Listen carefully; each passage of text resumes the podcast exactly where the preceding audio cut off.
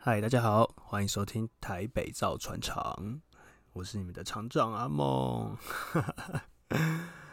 这是一个那个测试的音档，对，因为通常要开一个 podcast 的电台呢，你必须要先上传一个测试的音档才可以。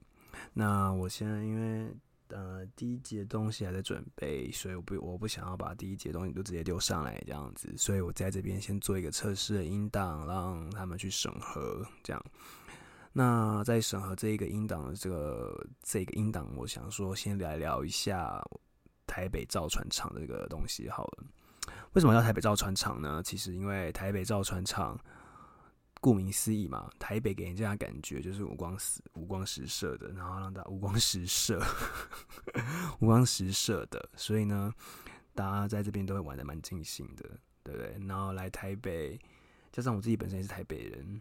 我也是玩的不亦乐乎啦，在年轻的时候。那造船厂，毕竟你，我就想一个可能要一个有趣的东西，但是又必须跟我聊的东西有点关联。那台湾是游艇王国嘛，大家都知道，游艇上面能做东西，不就是喝酒、聊天、开趴跟微博的吗？那跟我聊的东西，哎，也是蛮接近的，那所以我就讲说，那就不如叫个台北造船厂，那我还可以当个造船厂厂长，然后邀请大家来我的厂房玩。然后在做这个 podcast 的时候呢，就是要准备蛮多东西的。我还去买了一个 雪球，这个录音的设备就比较简陋啦，但是就是一开始嘛，好玩的这样子。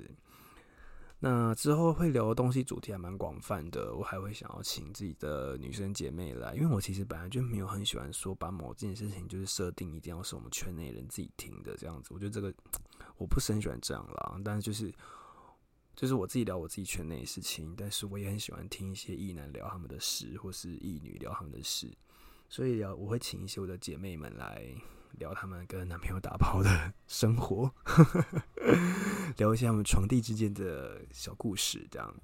那而且我身边的一男朋友也都蛮悲哀的，聊一些这种事情，他们应该蛮蛮喜欢的，我觉得。而且蛮多好玩的事情可以跟大家分享。对啊，然后要聊，现在毕竟。